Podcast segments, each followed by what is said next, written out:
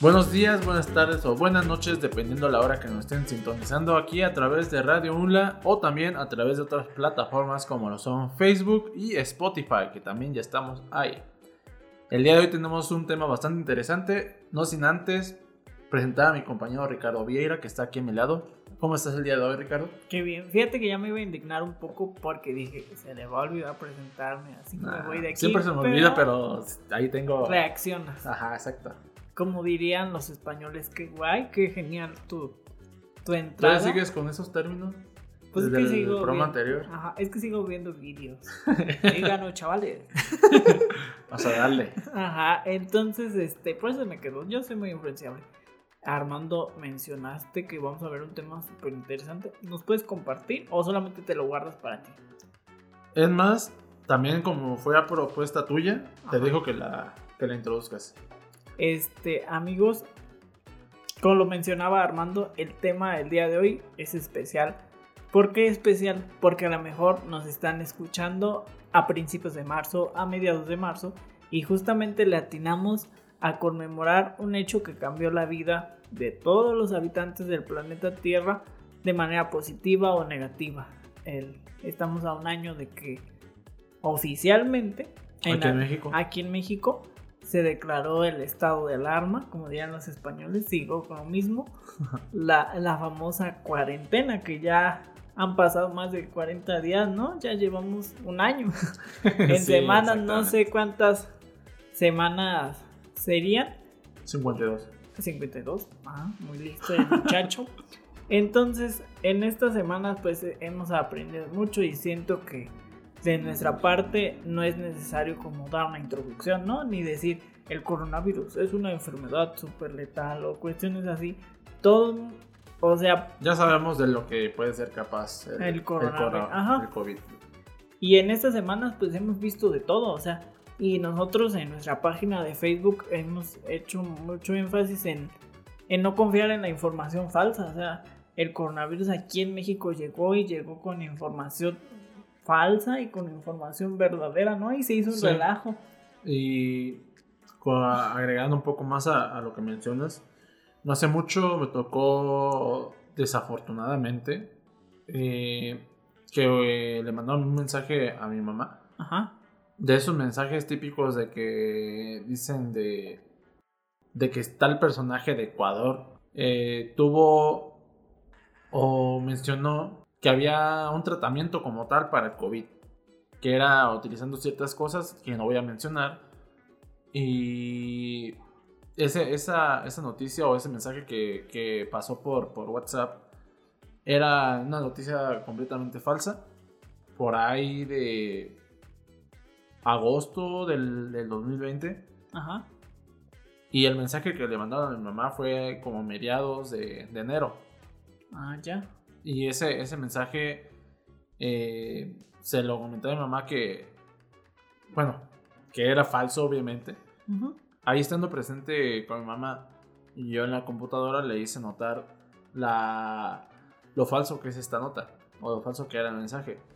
Le estoy investigando, investigué el nombre, investigué eh, datos falsos o cosas que falsas que, que emana a través de redes sociales, WhatsApp, correo electrónico, lo que fuera. Y resultó que, que ese, ese mensaje fue completamente falso y ella, ella quedó pues como impactada diciendo, no, pues mira, no, no voy a creer tanto en este tipo de cosas porque ella lo quería compartir.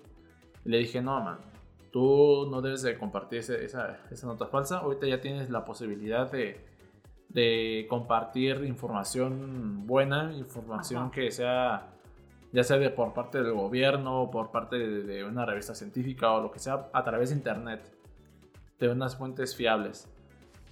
Sí, y por la ventaja, como tú dices, es que tenemos herramientas, ¿no? Que, que nos ayudan a saber que es un medio confiable, ¿no? Las certificaciones, o simplemente con una, escritura, ¿no? Con una, exacto. O simplemente con una página en Facebook que, tenga muchísimos seguidores y que se note que sea una, una página confiable.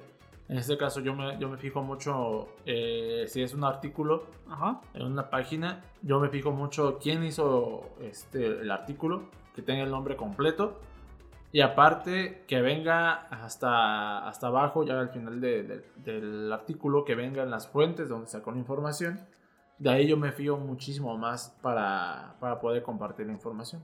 Tomen nota, amigos, esto de, de no caer en la desinformación, porque al igual como estaba platicando, me acordé de muchas cosas que, que sucedieron con esos temas de la desinformación de que, como comenta Armando, y eso pasaba más en los WhatsApp de la familia, ¿no? Sí, sí, sí. Este, mensajes que decían de curas, de tratamientos, de cuestiones naturales, hasta algunos medicamentos, ¿no? Que en ese tiempo no se tenía noción que curan el coronavirus, o que si te lo tomabas eras inmune. Si bien no, no hay como tal un, tratamiento, sí hay pruebas eh, en su fase 3 o fase 2 para eliminar como tal el coronavirus, para curarlo pero no hay una, una, una cura o un tratamiento oficial por parte de la, de la OMS, pero hay que estar pendiente de estos, de estos temas. Sí, y como dicen en medios oficiales, ya para cerrar esto, pues quiero hacer recuento de otras cosas, de aparte de eso que estabas comentando, remedios mágicos, curas mágicas, formas universales,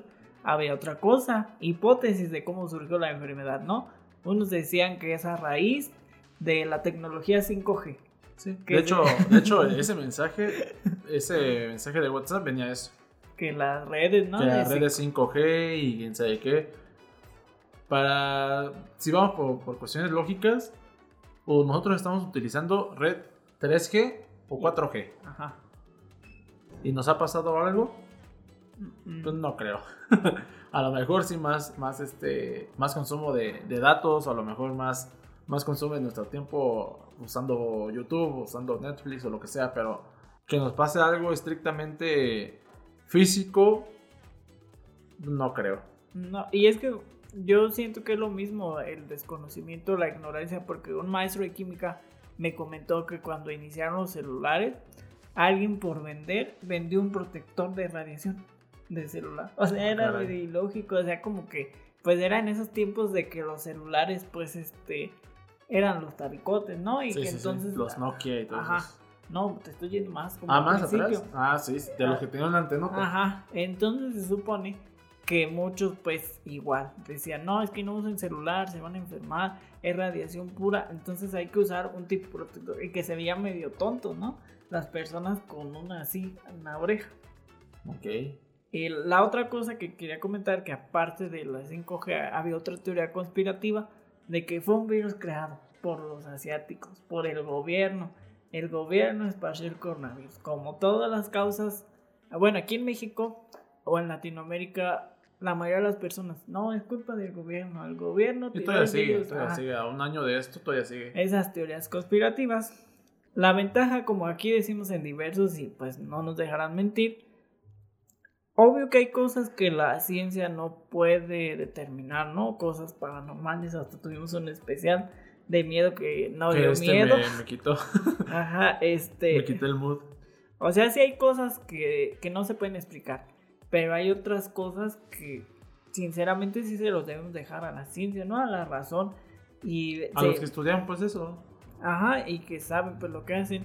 Descubrimos hace unos días que unos investigadores de la Organización Mundial de la Salud desmintieron totalmente esa versión, ¿no? Que el virus no fue creado. Sí, que fueron a, donde fue el punto cero. Ajá, el epicentro. Ajá, y que determinaron que la posibilidad, porque en realidad no están tan de acuerdo, Ajá. que la mayor posibilidad de que haya sido la pandemia o el coronavirus se haya desatado a nivel mundial fue por culpa de, de un animal. Ajá, de un animal que se consumió y de un alimento congelado, ¿no? Son las dos versiones. Y que pues todavía también no es muy cierto asumir que fue un murciélago, ¿no? Pues sí, no, no están... Eh, bueno, ellos no lo han confirmado o no lo han hecho público, no, no me he fijado también, o no le he dado seguimiento a la nota, pero no, no mencionaba acerca de qué tipo de animal podría ser. No sé si tú tienes alguna... No, y tampoco no quiero ser charlatán ni decir, Ricardo me dijo esto, entonces... Sí, porque aparte estamos, estamos siendo responsables porque no queremos dar este ninguna nota falsa o ningún dato falso. No, y además pues este podcast no es de cosas médicas ni así, ¿no? Existen miles de podcasts. Que podríamos hacerlo, pero nos da Mm. flojera. pues no sabemos mucho, la verdad. O sea, no somos expertos en el tema, pero tratamos de dar una versión neutral, ¿no? Sí, exacto. O nuestra versión, pero siendo responsables. Así que en este contexto de, de la enfermedad y toda esta cuestión, pues sabemos que hubo un caso cero, ¿no? Que detonó. Entonces, partiendo de ese caso cero que detonó, nosotros también vamos a detonar a través de preguntas, que es, en esencia, este episodio es relatar cómo desde la personalidad de Ricardo y Armando se vivieron los primeros días de, de pandemia, los primeros tiempos, la primera cuarentena y pues como el caso cero que detonó esta pandemia, vamos a usar preguntas detonadoras. Y la primera pregunta sería como un tipo de ejercicio. Ustedes si lo quieren hacer en su casa, tienen la libertad de... Te lo voy a hacer a ti, hermano. Ok. Cierra los ojos y lo los abres rápido, no te vas a dormir. Y dime qué se te viene a la mente cuando yo digo COVID-19. Ya. ¿Qué piensas? ¿O cuál es la primera imagen que No, Sí. aquí en México mucha muerte. muerte? Más de lo que se tenía pensado. Ay, muy fuerte. a mí, a ver, yo lo hago porque a mí nadie me dijo. Este, yo la verdad, al cerrar los ojos me da miedo. O sea, no me imagino los muertos, sino incertidumbre, ¿no? Ajá. Porque la verdad, en estos momentos, como que, no, no quiero criticar al gobierno mexicano y todo eso, pero como que se adelantó, ¿no? A la cuarentena y lo hizo en momentos donde la enfermedad aquí estaba a niveles bajos y ahorita ya llegaron momentos donde yo siento que se está cerrando más el círculo, ¿verdad? Como que ya más personas más cercanas. O sea, antes sí sabes que había enfermo, pero era tu pariente de Estados Unidos o tu pariente de Europa si lo tenías. Pero ahora ya dicen, no, pues tu tía está enferma y así. Pero, este, pues si platicamos de eso, este programa sería súper emocional, ¿no? Y estaríamos Sí. llorando. La segunda pregunta es, como las películas de terror por lo general no empiezan así de terror, ¿no? Sino tienen un contexto, una historia. Ajá. Simulemos que esto fue una película de terror, una pesadilla y pues como en todo pues no empieza así como matando gente, ¿no? Sino tiene un contexto. Entonces la, segunda pregunta, la pregunta detonadora, ¿cómo viviste los primeros días de COVID cuando oficialmente se decretó el estado de alarma aquí en Michoacán? Y yo tengo bien las fechas, que fue a partir del 17 de marzo, porque fue el cumpleaños de mi papá, entonces no sé qué pensaste o, o qué imaginaste en ese momento. Dijiste va a pasar rápido o en verdad no sé de qué me están hablando. Pues en primera instancia me estaba las primeras dos semanas más o menos eh, al pendiente de lo que pasaba en, la- en noticias, lo que decía el secretario del subsecretario de salud eh, López. Ló- Gatel. estaba prácticamente al pendiente. Ah, creo que fueron a las 5 de la tarde o que se hacía 7 de la noche, ¿no? bueno, 7 de la noche, ese tipo de conferencia para saber cómo, cómo iba el mo- el movimiento. Y obviamente hubo, hubo el, el video viral de, de López Gatel diciendo quédate en casa en repetidas ocasiones. Y eso fue lo que más, más me quedó marcado porque en esa época eh, mis hermanos o, conocidos seguían saliendo de, casa como si nada. Y tenían este pues sus actividades normales. Estaban saliendo a jugar fútbol, estaban saliendo a, a tomar de fiesta y todo eso. Pues como tú lo mencionabas, era, eran casos, eran escasos casos que, que había aquí en, en Michoacán de coronavirus. Principal nivel de contagio era Lázaro Cárdenas. Y después ya con el paso de los, de los meses, pues ya, ya sabemos cómo, cómo le fue a Michoacán, a Morelia, perdón.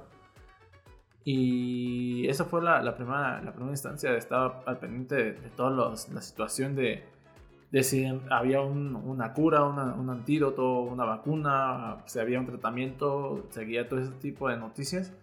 Pero con el paso del- de los meses se, se diluía. Yo lo tengo que aceptar que yo era como los hermanos de Armando, amigos de Armando, porque la verdad esta noticia nos cayó de sorpresa y no existía la información clara. Entonces mi familia o yo seguimos haciendo nuestra vida normal porque y me acuerdo que ese día que, que se decretó el, estado de alarma por el gobernador de Michoacán, nosotros fuimos a un restaurante y el restaurante no tenía medidas de seguridad, o sea, todo estaba normal. es que no sabían cómo actuar todavía, todavía no estaba... Y, verás que hoy en día, en pleno 2021, hay, hay eh, personas o hay empresas o restaurantes o lo que fuera, servicios, que no saben cómo actuar todavía ante, el coronavirus. Y es que en el caso particular de, de nuestra familia sí nos agarró, o sea, como que tratamos de hacer pasar que no pasaba nada y hacer nuestra vida normal, pero en el fondo, y no seguíamos las medidas de seguridad, tenemos que aceptar, pero fue poco, fue como unas dos semanas. Este, en el fondo sabíamos que las cosas no iban a ser igual como todos los tiempos, pero nos sigamos aferrando a la normalidad. Y siento que, eso es lo que queremos transmitir, que los primeros días nos aferramos a la normalidad, no nos aferramos a decir no pasa nada, todo está bien. Pues tenemos, tenemos miedo a un cambio. Ajá, un cambio. Un cambio total, un cambio drástico. Y eso nos impidió a, a hacer otras actividades. Sí, porque me acuerdo que esa vez, como el primer fin de semana, tuvimos una actividad con jóvenes, pues, y, y pues normal, se saludaron de mano y de beso y todo. Un abrazo y todo. Ajá, pero después la... Ay, cómo lo extraño. pero después la muchacha que, que, me besó a mí o no sé a quién, este, pues así, normal, pues de mejilla, se quedó así como, no manches, hay coronavirus y yo me quedé así como, ah, Ah, no importa, lo tengo. y así pasó, amigos, estos tiempos de, de adaptarnos a, una nueva. E inclusive me acuerdo que en ese tiempo siguieron viendo bodas, ¿no? Fiestas. Sí, se sigue viendo. El Vive Latino, ¿no? Sí, que, sí, se celebró. Ajá, que se celebró en marzo, ¿no? Y que fue el causante de, de infecciones. Así que pues fue el comienzo de, de, un gran cambio y nos queríamos aferrar a, a, esa normalidad porque pues estaba platicando con, con parientes, con gente que ha vivido y no les había tocado una situación así. Así que amigos, pues ya dejamos el inicio de esta historia. En el segundo bloque nos vamos al desarrollo de la historia, ¿verdad? Para ver qué de bueno o qué malo nos dejó el coronavirus, qué hemos aprendido hasta la fecha. Así que no se quiten el cubrebocas, regresamos.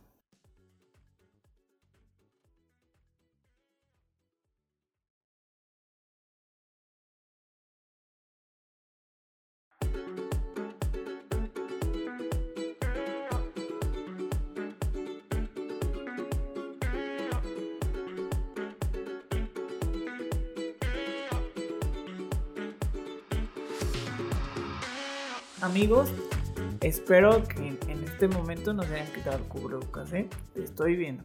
Bueno, estamos de vuelta. Viendo, pues no. No, te estoy viendo desde mi mente. Si no sabes, yo estudié para psicología. No, no es cierto. Estamos platicando con nuestro buen Armando sobre el COVID-19. A un año del COVID-19 platicamos un poquito sobre las impresiones, ¿no? ¿Qué es lo que al momento de cerrar los ojos te dicen COVID-19, ¿qué se te viene a la mente? ¿Y cómo fueron los primeros días con COVID-19? A muchas personas, y eso es lo que nos faltó resumir, muchas personas creían lo siguiente. Unos tenían conocimiento de la enfermedad, pero no la conocían súper bien, ¿no? Y siento que muchos médicos pecaron porque decían que no era algo tan feo, ¿no? O sea, como que decían, ah, es que me acuerdo de que hubo una entrevista y había varias gente con cubrebocas y había un señor que no traía cubrebocas. Entonces el reportero fue a preguntarle, oye, señor, ¿por qué tú no traes cubrebocas? Y dijo lo siguiente, dijo, es que yo soy médico y estoy informado y no uso cubrebocas, así como decir, no, no pasa nada, se están alarmando demás. Y había otra gente que decía, no, eso no existe. Eso lo inventó el gobierno. Entonces, este, hubo un chiste. Y lo podemos decir porque estamos pues en... entre amigos. Entre amigos que, que decía que el COVID-19 era como el Sancho. ¿Sabes por qué? ¿Por qué? porque dice, unos ya lo tuvieron. Otros no saben que, que, lo tuvieron. Y otros dicen que no existe. Bueno, así pasó. Y ahora ya estamos en la médula de, de nuestro tema, que es los aprendizajes, los aprendizajes del COVID-19. Ya sé que al hablar ampliamente sobre esto nos llevaríamos 3 o 4 horas y pues tenemos el tiempo limitado y lo vamos a hacer a, a grandes rasgos y, y le queremos agradecer al COVID-19 porque gracias a eso surgió diversos. Exactamente. Entonces, Armando, aquí sí te voy a dar la línea, la pauta para hablar aspecto positivo y aspecto negativo. Tú dime con qué empezamos. ¿Cuáles son los aprendizajes positivos y negativos del COVID-19? Vamos por el lado negativo para cerrar con algo positivo. Ah, muy bien, excelente. Así que yo un lado negativo y con respeto a las autoridades fue el mal manejo de las políticas públicas, ¿no? Este, el coronavirus, pues obvio que no, no es culpa de los gobiernos, plenamente, un 100% no. Es culpa de las políticas que emplearon, porque yo vi una información que decía, es que el mexicano le echa la culpa que el gobierno y eso, pero también somos un país donde qué? Hay una gran cantidad de adultos mayores, una gran cantidad de personas con enfermedades crónicas. O sea, enfermedades crónicas como hipertensión, diabetes y una gran cantidad de personas que tienen obesidad. Entonces el COVID pasó por México y dijo, de aquí soy. Sí, Ajá. por eso es tantas muertes que, que hay en el país. Pero el, pues, el aspecto negativo fue las malas políticas de que en aspectos claves para que la enfermedad no se propagara, no pusieron atención. O sea, no así como en otros países que vimos su efectividad de que cerraron las fronteras, ¿no? De que así, pero al momento en que ves que esa enfermedad se anda propagando y tú dejas las fronteras o los aeropuertos o los lugares de concentración descuidados, pues se iba a esparcer la, la enfermedad y también el sistema de salubridad en México. Desgraciadamente yo no quisiera hablar de esto, pero antes del coronavirus 2019-2018, no sé si ustedes vieron algunas imágenes en redes sociales, en Instagram, en Facebook, de pasantes de medicina o gente, yo lo constaté en 2019, que pues la verdad las instituciones de seguridad social no eran óptimas, ¿no? O sea, como el amontonamiento de enfermos de otras cosas. Yo me acuerdo que en estos tiempos de pandemia pues me fracturé y pues vimos en la ciudad hospitales que no fueran COVID y me dijeron que había un hospital muy lejos, los que son de Morelia, en salida Charo, este, que ahí no era hospital COVID, que era normal. Entonces fui y dije, ah, pues vamos a ver, te lo juro, abarrotado de gente de otras enfermedades que no era COVID, entonces te dices, el- la cuestión de que hubiera mucha gente no es a raíz del coronavirus, sino era el retraso en salubridad, ¿no? Ok. Ese es un aspecto negativo y lo podemos resumir malas políticas en materia de salud. Sí, también podremos decir en el, en el aspecto negativo de aquellas personas que son influencers o que son influyentes, Ajá. independientemente de que sean famosas o no. Hablo más que nada de las personas que ya son más reconocidas, en este caso el presidente Andrés Manuel López Obrador, que él siempre se ha mencionado que no va a usar cubrebocas. Y eso es, querramos o no, esa es una mala influencia para todo el pueblo mexicano. ¿Por qué? Porque hay detrás de, de- del presidente, hay miles de fanáticos o miles de, o de personas que, que votaron por él. Y está dando una mala imagen y está contribuyendo a que más personas salgan a la calle sin, sin su cubrebocas. Y debemos aclarar que el cubrebocas no es tanto para cubrir, cubrirte a ti, es para cubrir a los demás. Y este es la... creo que el coronavirus es, es algo que, que, que nos ha pegado en la cuestión de, de ser egoístas. O sea, ahorita estamos pecando de ser muy egoístas, de solamente pensar en nosotros y no pensar en los demás. Y, y personas influyentes, ya sea también eh, Pati Navidad, ya sea también León Larregui, que por sus comentarios a través de Twitter, Brilla. por sus comentarios Ahí a no través de, de Twitter y Pati Navidad igual. Y como por ejemplo también el, el otro influencer y youtuber que es Rix, Ajá. abusó de, de una mujer y aparte se dice que es terraplanista. Y por ende también no está tan, tampoco de acuerdo con, con el COVID, porque supuestamente eh, el COVID o las vacunas tienen un chip que nos va a hacer tal cosa. O sea, puras, puras mentiras que él mismo se crea. Y por lo cual también lucra de ello. O lucraba, ya la verdad no sé. Y son ese tipo de personas que, que son una mala influencia. Lamentablemente tenemos el presidente que, que lo es. Lo puedo decir con las palabras, con esas palabras. Y independientemente de que otras personas ya sean nuestros amigos, conocidos, de una u otra forma también influyen en los demás. O a través de este programa que nosotros tratamos de darles información este, que sea verídica, que sea confiable, eh, hay otras personas que no, que no lo hacen. No, y, ajá.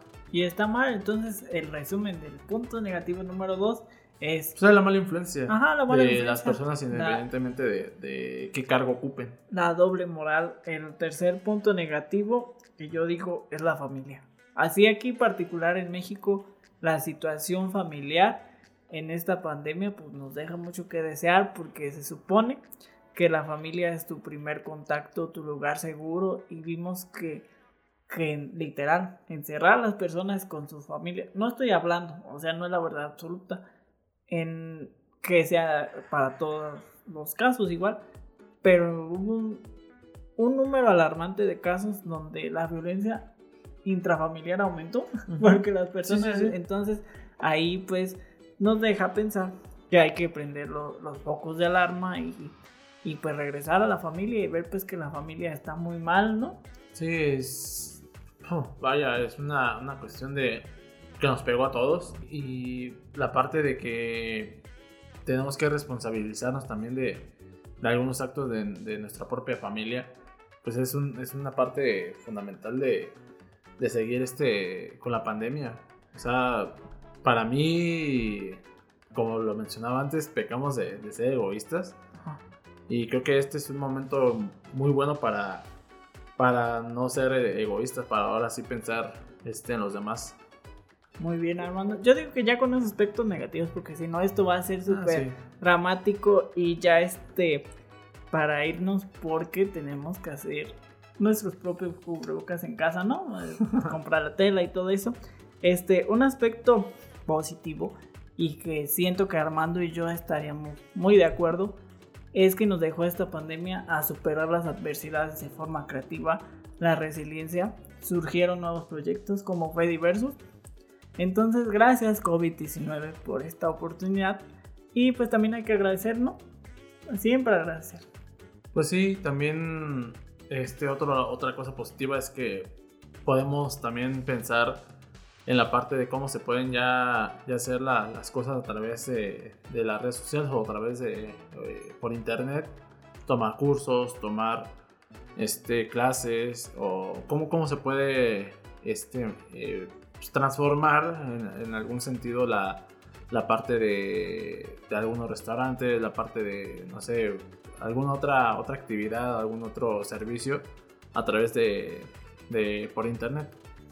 O sea, ya, ya vamos a un poco evolucionando en ese sentido y creo que también es un aspecto un poco importante o, o muy importante, ya que podemos trabajar desde nuestras casas y sin ningún problema. Porque que creo que es también una, una parte de, de esta evolución que, que podemos hacer. Muy bien, como dice la canción, vamos bien y recuerden seguirnos en redes sociales, en Facebook, página Diversos MX, escucharnos en Spotify y pues agradecer, agradecemos eternamente a la maestra Viviana Ramírez por cedernos el espacio, por prestarnos un pedacito de Radio UNLA y a todos los que confiaron en nosotros.